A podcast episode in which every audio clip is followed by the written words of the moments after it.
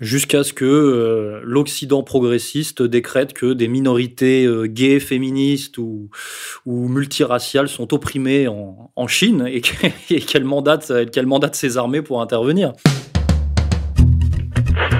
Attention, qui que vous soyez, attention, cette fréquence est exclusivement réservée aux urgences. Sans blague Et vous croyez que j'appelle pour commander une pizza? Mais vous savez que vous commencez à m'énerver avec vos questions. Bah, oui, mais... Est-ce que je vous en pose des questions, ouais?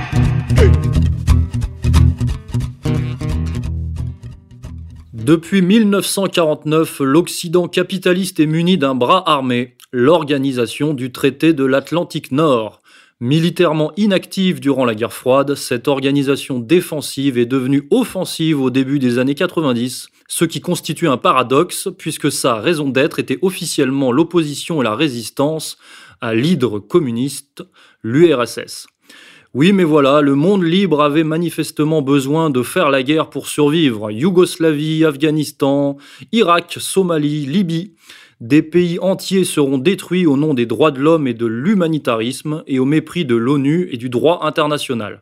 Depuis 2012 et le début du troisième mandat de Vladimir Poutine à la tête de la Russie, la donne géopolitique semble avoir changé et l'OTAN paraît perdre en impunité et en puissance, à tel point que le président jupitérien Emmanuel Macron a déclaré fin novembre 2019 que l'organisation était en état de mort cérébrale. Alors, l'OTAN est-elle en train de connaître sa fin non programmée? C'est ce que nous allons voir tout de suite dans ce 13e numéro d'Only Hebdo, et c'est parti. L'OTAN est-il en état de mort cérébrale? Ici, euh, ici à Londres. Face à Donald Trump, qui le critiquait quelques heures plus tôt, Emmanuel Macron persiste. Ouais. Je sais que ma déclaration a créé des réactions. Elle a un peu secoué. Mais je m'y tiens. On ne peut pas simplement dire qu'il faut investir de l'argent et engager des soldats, sans préciser clairement les principes fondamentaux de ce que doit être l'OTAN. Le président français déplore le manque de coordination entre les États-Unis et l'Europe et le comportement unilatéral de la Turquie en Syrie. Je suis désolé, mais nous n'avons pas la même définition du terrorisme autour de la table. Regardez la Turquie. Ils se battent contre ceux-là même qui se sont battus avec nous. Donald Trump vise lui une nouvelle fois ses alliés sur le plan financier. Il les appelle à contribuer davantage à l'alliance. Il y a des pays qui ne respectent pas leur engagement et ces pays doivent être sanctionnés. Peut-être que je le ferai sur le plan commercial ou par un autre moyen. Parmi les grands enjeux du sommet, les relations avec la Russie et son système de défense antimissile convoité par Ankara. Des points de tension qui risquent de ruiner l'unité de l'Alliance, 70 ans après sa création. Début décembre 2019, les dirigeants des pays membres de l'OTAN se sont réunis près de Londres pour le 70e anniversaire de l'Alliance politico-militaire occidentale, aussi appelée OTAN. Mais l'ambiance était loin d'être festive. Entre Trump, Macron, Erdogan et Merkel, le torchon semble brûler et la cérémonie prend des atours de funérailles. Alors, monsieur Corias, je vous adresse une question vraiment très très simple, en apparence. L'OTAN, d'après vous, est-elle sur le point d'imploser? Et puis surtout, pour quelles raisons euh, je, vais un peu décevoir euh, les lecteurs qui pensent que l'OTAN va disparaître sous l'influence de l'axe Trump-Macron, qui est un axe un peu insolite. C'est d'abord que l'OTAN, qui a 70 ans aujourd'hui, avait 12 pays, je crois une douzaine de pays au départ, et à peu près 60 ans plus tard, on avait, euh, on avait une, euh, presque 30, hein, un peu comme l'Union européenne, et euh, en gérant à peu près un milliard d'habitants. Et donc, l'OTAN, si aujourd'hui il y a des problèmes internes ou des euh, je dirais, des incompatibilités euh, d'humeur, euh, l'OTAN s'est renforcée en réalité, et puisque, comme vous l'avez dit, elle est passée d'une stratégie défensive à une stratégie offensive. Et surtout, elle était militaire au départ, et le pouvoir militaire donnant le pouvoir politique, elle est devenue une, ingérence mondiale quasiment sans limite au niveau politico-militaire. Donc, effectivement, il y a un changement avec Trump qui, lui, théoriquement, hein, c'est ça le, début de la brouille, veut faire payer plus les grands pays euh, de l'intégration, hein, c'est-à-dire euh, l'Allemagne, euh, la France, l'Angleterre, et bon, les pays de l'Est ont moins d'argent, mais ils participent parce que eux, ils sont défendus à 100% par les Américains. Évidemment, depuis que le rideau de fer est tombé, ils se sont rués sous la, la, couverture américaine plutôt qu'européenne, mais l'Europe n'a pas de défense. Et c'est ça qui est contradictoire, c'est que l'Union européenne ou l'Europe n'a pas sa propre défense, et elle est assurée par l'OTAN, et dont le commandement est euh, aux États-Unis, en Virginie, je crois. Euh, donc, euh, il y a une redistribution des cartes en interne pour des raisons théoriquement matérielles, parce qu'il y a des pays qui renaclent consacrer, je crois, 2% de leurs dépenses à l'OTAN, c'est-à-dire à la, mainmise de, des États-Unis sur l'Europe, surtout, c'est ce qui est le principal pour eux. Donc, ça a donné lieu à des renégociations et euh, surtout à des changements d'axe en interne. On a vu évidemment Macron à deux ou trois reprises tendre la main vers Poutine et, euh, et ce qui rend caduque l'objet premier de la de l'OTAN, qui est la défense, comme vous l'avez dit, de, contre le panslavisme, disons l'extension de l'Union soviétique. Alors il n'y a plus d'Union soviétique aujourd'hui, on parle de Russie, mais pour les Américains, c'est à peu près pareil. Or, en, euh, en regardant à nouveau vers Moscou, euh, euh, Paris se retrouve à, non pas neutraliser, mais en tout cas affaiblir la, la réalité et surtout l'objet de l'OTAN. Est-ce que ça peut donner quelque chose? Est-ce qu'il y aura un jour une intégration, par exemple, Paris, Berlin, Moscou en termes militaires? On n'y est pas encore. Là, ça voudrait dire que l'OTAN est affaiblie, voire euh, neutralisée ou pulvérisée. Je ne pense pas qu'on en soit encore là, mais Macron joue aujourd'hui plutôt habilement un équilibre des forces, comme De Gaulle le faisait il y a un demi-siècle, entre les deux grands. On a toujours la Russie et les États-Unis euh, qui sont euh, au top euh, militaire mondial, mais maintenant la Chine commence à arriver et tout est en train de bouger.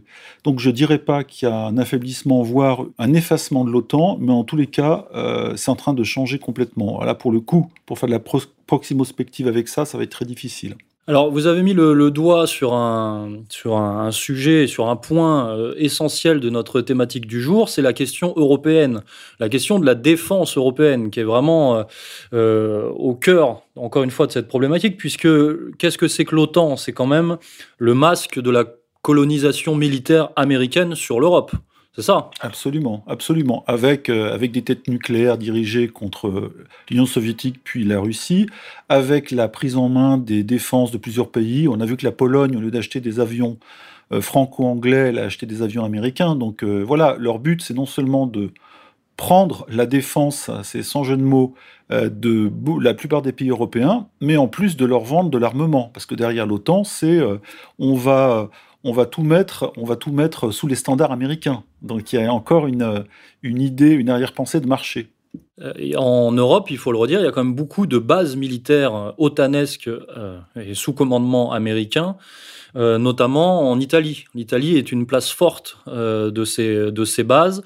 Qu'est-ce que c'est que l'OTAN? C'est aussi donc ce sont des bases militaires, mais c'est aussi un commandement nucléaire Hein, parce que c'est quand même une gestion de, l'arme nucléaire réservée euh, à, certains, à certaines directives. Et euh, on en parle un peu moins officiellement, mais l'OTAN, c'est aussi un c'était aussi un réseau, un réseau de services secrets, hein, le les, réseaux Gladio, ce qu'on appelle le, Stay Behind, euh, qui ont a priori, hein, on va va pas s'avancer, commis de nombreuses euh, opérations sur le terrain européen depuis euh, les années 70 des opérations de, chaos en Italie. Hein, on a vu éventuellement avec la gare de Bologne qui avait explosé avec plus de 80 morts. Après, il n'est pas prouvé que ce sont les réseaux Gladio ou Behind, mais euh, qui bono, à qui profite le crime C'était souvent, justement, quand il y avait une trop grosse pression de la vraie gauche ou de la gauche sociale dans un pays, soudain on voyait que ça commençait à péter. On accusait l'extrême droite, alors elle pouvait être liée à l'Alliance Atlantique, mais euh, vous avez raison, il y a une, euh, non seulement une présence militaire, mais une présence du renseignement. Et on pourrait même parler d'un doublement des réseaux, ou alors d'un croisement ou d'interférence entre les réseaux de renseignement, par exemple de la CIA et de l'OTAN, puisque euh, euh c'est pas qu'il y a il n'y a pas une feuille de papier à cigarette entre les deux, mais l'OTAN a, sa presque, presque sa propre autonomie, sa propre, son propre centre de décision. Et on, ne peut pas parler d'un gouvernement militaire mondial, mais c'est tout comme, c'est pas loin. C'est ce qui avait poussé le général de Gaulle en 1966 à retirer la France de l'OTAN, euh, puisqu'il avait, le général de Gaulle avait refusé que l'armée française soit commandée, hein, puisque c'est ça, hein, soit commandée par les États-Unis. Mais euh, dans les années 90, avec le, Kosovo, hein, la Yougoslavie, le Kosovo, puis après, début 2000, l'Afghanistan. Euh, la France a quand même participé aux opérations de l'OTAN, même si, elle en était même un contributeur, même si elle n'en faisait pas officiellement partie. Et l'ACME, euh, tout le monde la connaît, c'est 2008, Nicolas Sarkozy qui confirme le retour de la France dans le commandement intégré de l'OTAN. Dans la grande, dans la grande famille occidentale, selon ses propres mots. Hein. Euh, en fait, il a fait que confirmer hein, ce, qui, était déjà en place depuis, depuis quelques temps, même si Sarkozy a, enfin, la France a gardé symboliquement une, indépendance nucléaire, je crois. Hein. Euh, toujours euh, préserver un petit peu son précaré. Quoi. Oui, la, stratégie nucléaire française lui permet, au même titre que l'Angleterre, d'être indépendante pour sa défense et de pouvoir, si elle le veut, sortir de l'Alliance Atlantique. Euh, elle y est revenue avec Sarkozy, qui est quasiment pro-américain à 100%, hein, c'était pas étonnant, mais ça faisait qu'entériner des choses qui étaient là depuis longtemps, et même les socialistes, hein, même avec Mitterrand, Mitterrand a toujours travaillé main dans la main avec le père Bush. Euh, ils s'entendaient comme la roue en foire d'ailleurs. Et euh, après, il fallait donner l'illusion à l'opinion publique d'être des pays souverains et que la France tenait encore à sa défense. Alors la France peut, avec euh, ses sous-marins nucléaires et ses missiles nucléaires, enrayer une invasion. Mais le danger soviétique a disparu aujourd'hui, puisqu'il n'y a plus d'Union soviétique. Et d'ailleurs, dans, son discours en 66, De Gaulle, je crois, a dit que l'intégration de la France dans l'OTAN n'avait plus d'objet, puisque les nouveaux missiles euh, intercontinentaux soviétiques pouvaient frapper les États-Unis. Donc euh, l'Europe ne devait plus être le terrain euh, de, un terrain éventuel, un théâtre d'opération. C'est pour ça que l'OTAN a renforcé ensuite sa présence en, armée conventionnelle. Il n'y avait plus qu'une histoire de tête nucléaire. Donc ça veut dire que l'objet était encore de contenir une éventuelle invasion euh, euh, de l'Union soviétique en Europe avec des armes traditionnelles. Et oui, puis à partir des années 90, euh, l'OTAN s'est trouvé un nouvel ennemi, hein. c'était quand même le, terrorisme, et euh, l'OTAN s'est proclamé, via Bill Clinton, Madeleine Albright et Tony Blair notamment, s'est proclamé défenseur des, persécutés. Et c'est là, c'est le début de la, des guerres d'ingérence humanitaire. Hein. c'est le début, c'est la, guerre pour les droits de l'homme, c'est une nouvelle morale qui prévaut, hein, la morale occidentale qui prévaut sur le droit international à partir de ce moment-là. Et euh, on rentre effectivement dans ces espèces de concepts finalement réactionnaires de guerre, de guerre juste, de guerre pour le bien, euh, de guerre, de guerre sainte, hein, quasiment. Oui, il n'y a plus de menaces, il y a plus de menaces extérieures, ce sont des menaces intérieures, par exemple sur des communautés une communauté qui serait persécutée euh, dans un pays qui est pourtant souverain, soudain donne le droit à euh, l'Alliance Atlantique euh, de frapper euh, et de bombarder. On, l'a vu en Libye, hein, avec une, une, guerre civile entre deux tendances. Et au mépris des lois internationales, au mépris de l'ONU, et surtout, ce qui veut dire que quand même l'OTAN se situe très haut, du Conseil de sécurité, dont on pourrait penser qu'il est l'arbitre des, des, relations internationales. Eh bien pas du tout. L'OTAN s'assoit sur les... Les, les, décisions du Conseil de sécurité comme sur les cris d'orfraie de l'ONU. Ah oui, oui, oui, parce que petit à petit, euh, l'OTAN a relégué l'ONU à une sorte de, Enfin, elle a soumis l'administration de l'ONU et elle a relégué l'ONU à une force de, maintien de la paix, quoi, et rien d'autre. Hein. Absolument. Et c'est devenu l'OTAN euh, de, voilà, de système défensif est devenu euh, le système le plus agressif qui soit, au bénéfice des intérêts américains. Et, donc la déstabilisation peut avoir lieu partout. Hein. Il suffit qu'une communauté soit persécutée. On l'a vu aujourd'hui avec les changements un peu de l'utilisation et l'exploitation des droits de l'homme, qu'il suffit que, que, par exemple, un pays ne soit pas considéré comme démocratique ou suffisamment démocratique pour que les bombes euh, pleuvent un jour ou l'autre. Euh, ça a été fait, ça a été essayé. Euh, en Serbie, le Kosovo a changé de main, la Libye a été bombardée, l'Irak a été pulvérisé, et il est tout à fait possible que ça se passe en Iran avec toujours ce concept de révolution orange, c'est-à-dire de manipulation interne de certaines euh, forces dans un pays, par exemple les étudiants, hein, euh, selon des, des, programmes déjà définis. On, les a vus à l'œuvre aussi en Tunisie, ailleurs, même s'il y a des réalités sociales et des déséquilibres sociaux, mais en tout cas, ils jouent dessus. Et donc c'est là qu'intervient le renseignement de l'OTAN qui, euh, qui sait euh, mettre de l'huile sur le feu et provoquer des débuts de révolution interne, c'est-à-dire un chaos dans un pays, pour ensuite éventuellement intervenir si la communauté euh, en pointe de la démocratie est trop persécuté par le pouvoir central. Tout ça a été euh, acté, euh, tout ça a été euh, vérifié depuis un bon demi-siècle. Donc là, on est complètement sorti d'une menace soviétique ou même russe. On, est vraiment dans un, labourage, un labourage mondial des pays qui ne seraient pas conformes à ce fameux état de droit ou aux droits de l'homme qui ont été vantés par les, les dirigeants de l'OTAN. Et ce dont parle bien Lucien Cerise d'ailleurs dans le topo qu'il a fait, je crois, en Moldavie. Oui, parce que lui, il parle euh, effectivement de, dictature des minorités. Hein. C'est-à-dire que l'OTAN impose finalement, euh, défend, soi-disant défend, et le fait au nom justement des, des minorités progressistes euh, internes à chaque pays qu'il faut évidemment sauver. Donc, si demain la Chine opprime soi-disant sa communauté LGBT, l'OTAN aura toute légitimité à intervenir. D'ailleurs, on va, y, revenir sur la Chine.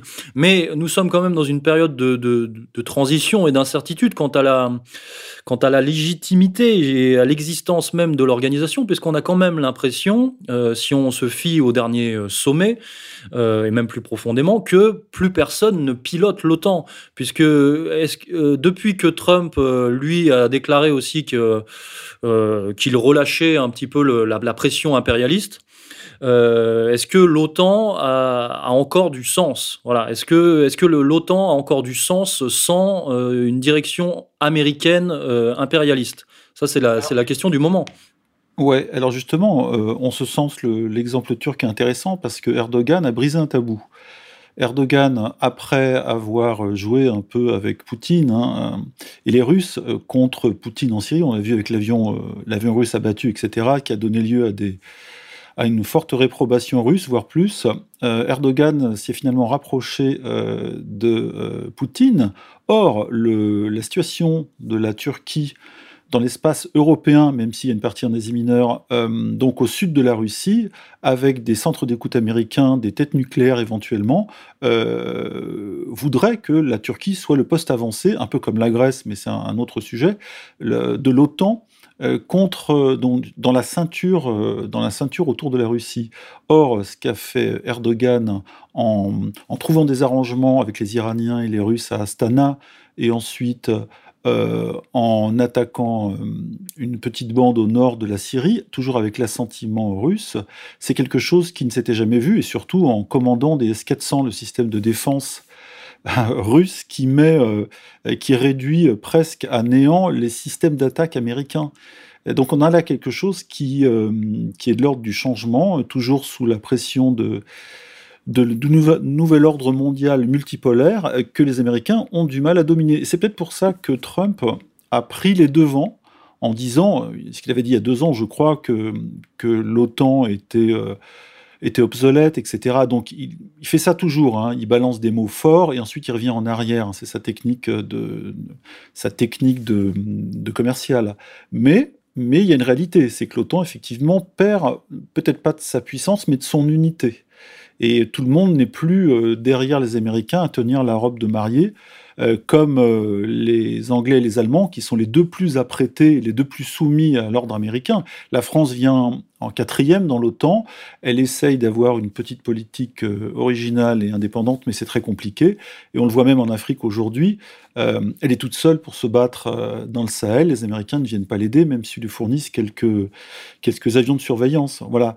donc oui, il y a un affaiblissement ou peut-être un, un, problème de commandement ou d'unicité de commandement. Ça, c'est sûr, parce que tout le monde va pas tirer dans la même direction. Ah oui, il y a une grosse dissonance, parce que si on s'intéresse effectivement à la Syrie, l'Allemagne et la France ont, euh, plébiscité une intervention de l'OTAN hein, en Syrie contre les forces syriennes et les forces turques, mais jusqu'à preuve du contraire, la Turquie est membre de l'OTAN, et en plus, euh, la Turquie est soutenue euh, par la Russie, mais aussi avec un, assentiment implicite, plus ou moins implicite, de, de des États-Unis. Et là, euh, c'est vrai qu'il c'est un grand bordel. Quoi. Donc on ne sait plus vraiment qui dirige euh, l'avion, hein, qui pilote l'avion autant et qui va piloter l'avion autant dans les années à venir, puisque on a l'impression que les Allemands, par exemple, et les Français ont deux conceptions différentes. Mais se, se, pose aussi, et là on revient à la question de tout à l'heure, la, question de la défense européenne, la question de l'Union européenne. Car dans un monde où l'Union européenne est décatie et peut-être en phase de déstructuration, l'OTAN aura-t-il le, le, même sens pour les pays, les pays phares européens dans cette nouvelle configuration?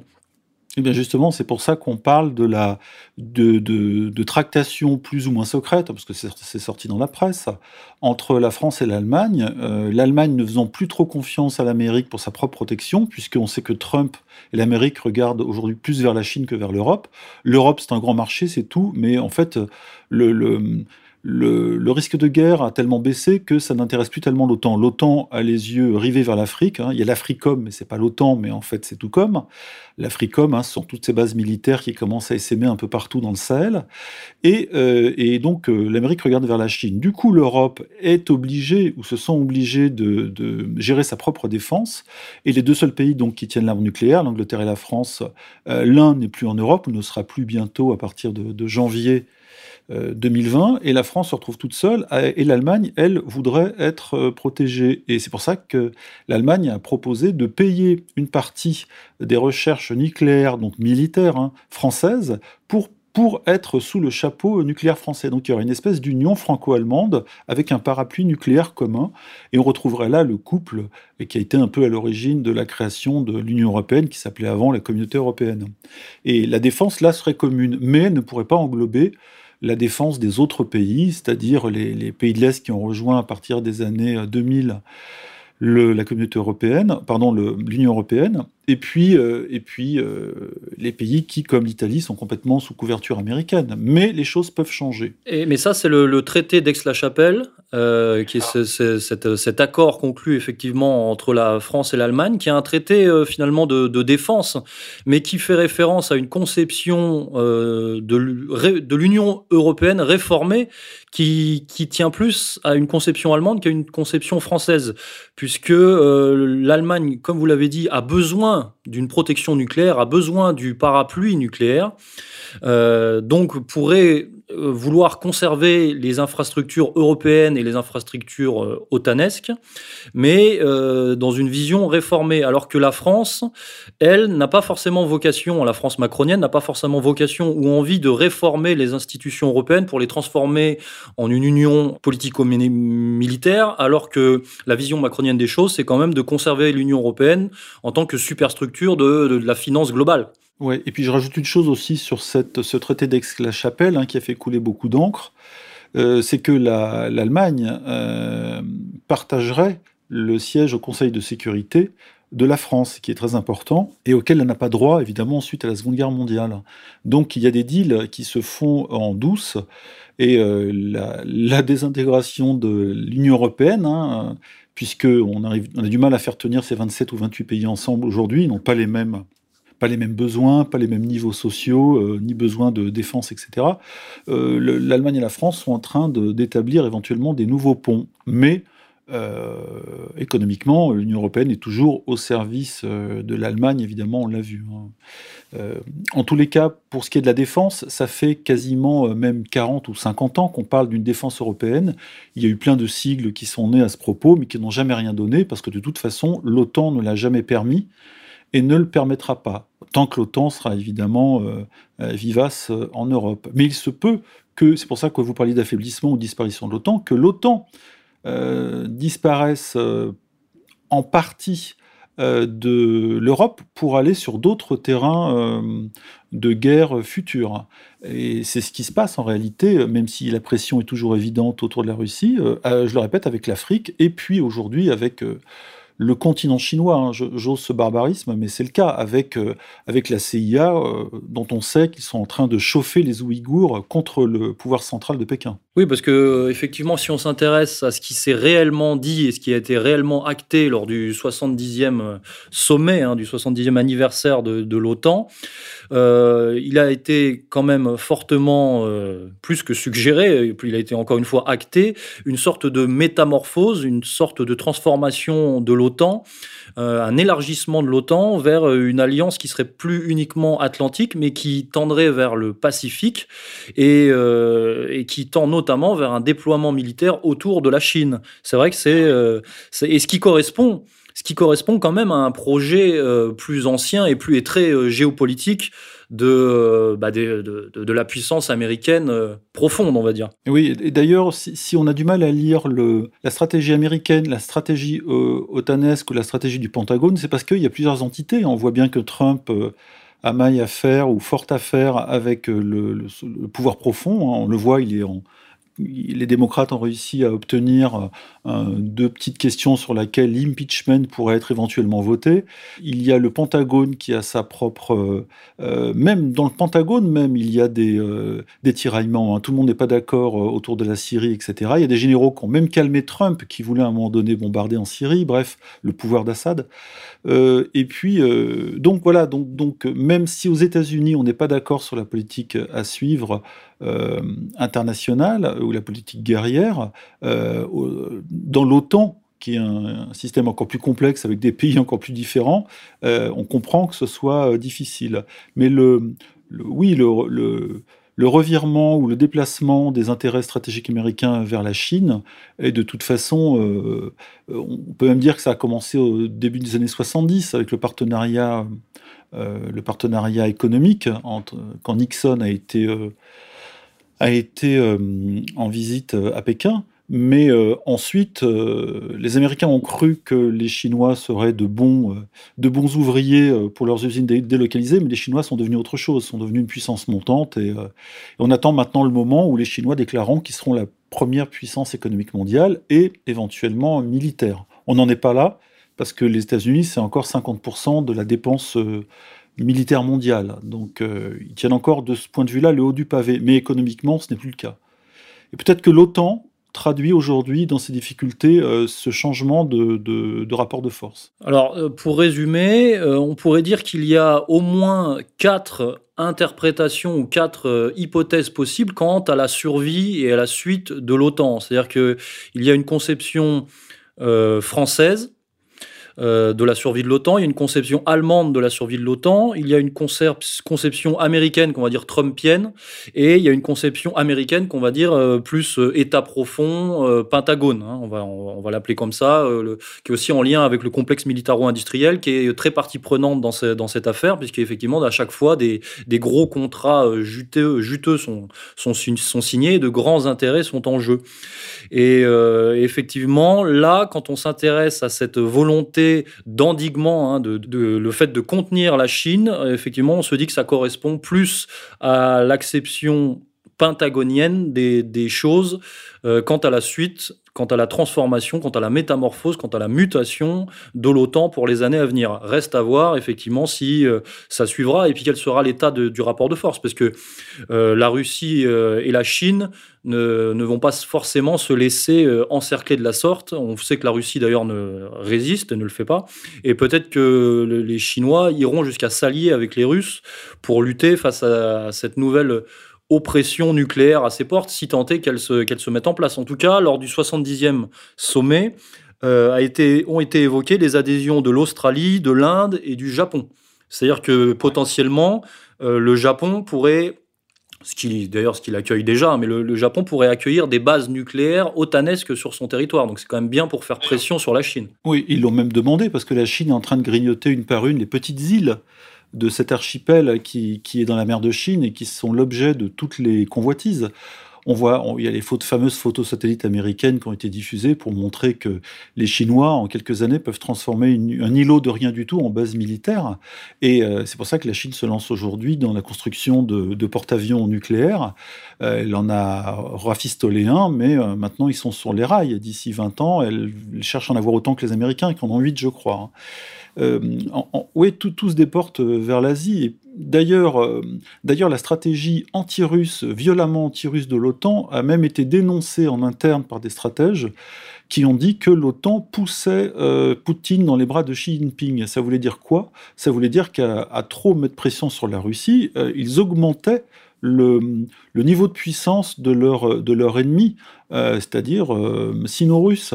Et, d'ailleurs, des alliances, euh, les, Russes et les Chinois n'ont pas attendu d'un point de vue monétaire, d'un point de vue économique, de concocter des alliances, et même militaires, puisque la Chine compte sur les, avancées technologiques militaires russes pour rééquiper son armée, qui est quand même une armée comme on dit, c'est une infanterie, hein, un peu la Chine. Hein. Il n'y a pas encore la super technologie russe. mais de l'autre côté, les Russes comptent sur la, puissance économique chinoise pour euh, par exemple, travailler euh, sur la Sibérie, sur les terres que les Russes n'arrivent pas à, exploiter. Et, du, coup, euh, du coup, ça, c'est le résultat de la pression de ce fameux cercle de fer, rideau de fer inversé de l'OTAN sur la Russie en Europe. Et, et, pardon, Trump l'a bien compris, c'est pour ça qu'il a tendu la main plusieurs fois à Poutine en déclenchant les aboiements des, des faucons du Pentagone et puis même des démocrates qui ne voulaient pas comprendre que l'Amérique était en train de faire grossir son ennemi, ou en tout cas son adversaire euh, politico-militaro-économique. Donc la question euh, fondamentale euh, est peut-être de quelle vision de l'OTAN va l'emporter dans les, dans, les années, dans les années à venir? Oui, et puis surtout, est-ce que, est que Poutine va choisir une, une, politique européenne, c'est-à-dire terrestre ou continentale, ou une politique de, avec, où lui aussi regarde vers l'Asie, vers la Chine.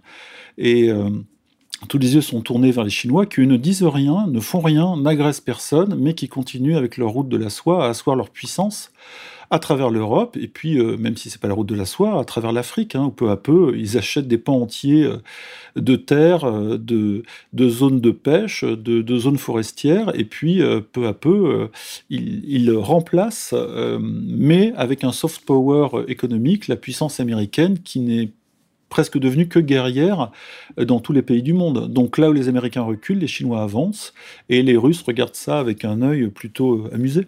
Jusqu'à ce que euh, l'Occident progressiste décrète que des minorités gays, féministes ou, multiraciales sont opprimées en, Chine et qu'elle mandate, qu'elle mandate ses armées pour intervenir. Alors oui, mais c'est tout à fait possible que qu'un jour les Américains, par exemple, ou même l'OTAN, euh, réussissent à développer une contestation étudiante. On l'a vu, hein, avec Tiananmen, mais c'était pas eux forcément, même s'il y en a qui ont supposé que la CIA et surtout le MI6 étaient au, feu.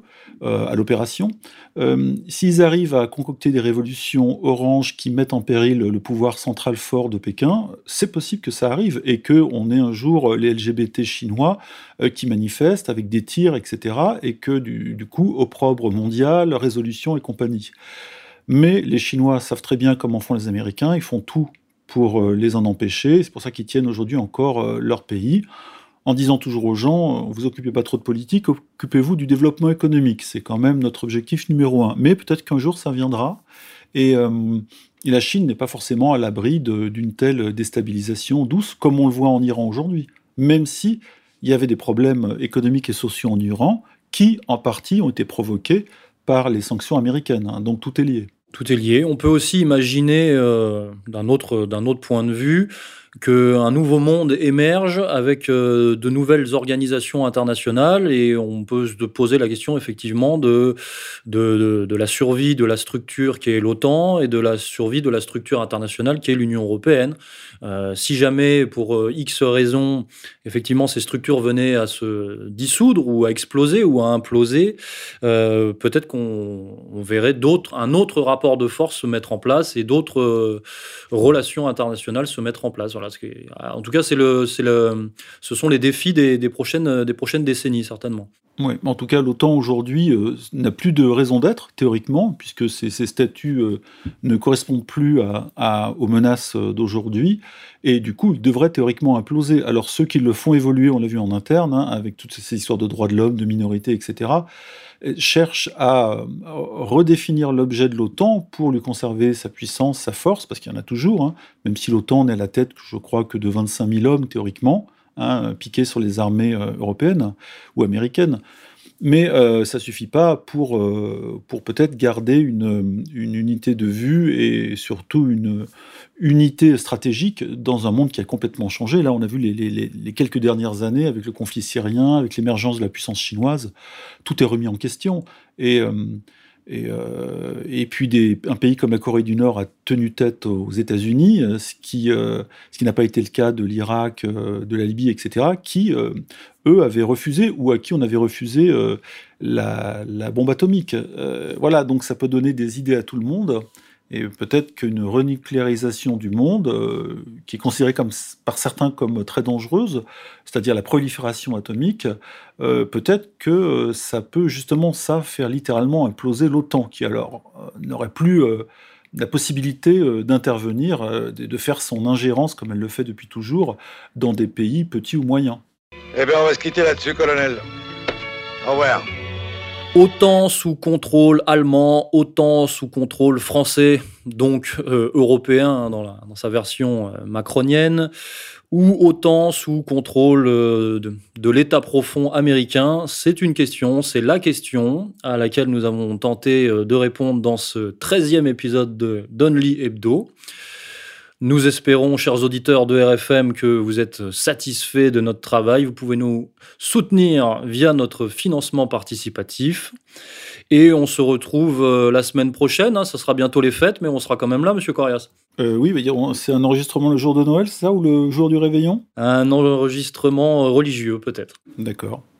Et là, je vais devoir vous quitter parce que j'ai un drone Raptor devant ma fenêtre. Hein. Je pense qu'il va se passer quelque chose. Ah, c'est normal. Hein. Vous, faites, vous faites un métier dangereux on n'a pas été trop subversif, on a été factuel. Hein. On, s'excuse par avance devant l'OTAN, le, commandement intégré, le Pentagone et l'État profond américain, de tout ce qu'on a pu dire de peut-être un peu déplacé. Oui, on n'a pas été jusqu'à décrire l'État profond américain, donc je pense qu'on n'a pas pris trop de risques. Ça viendra. Bonne semaine à tous.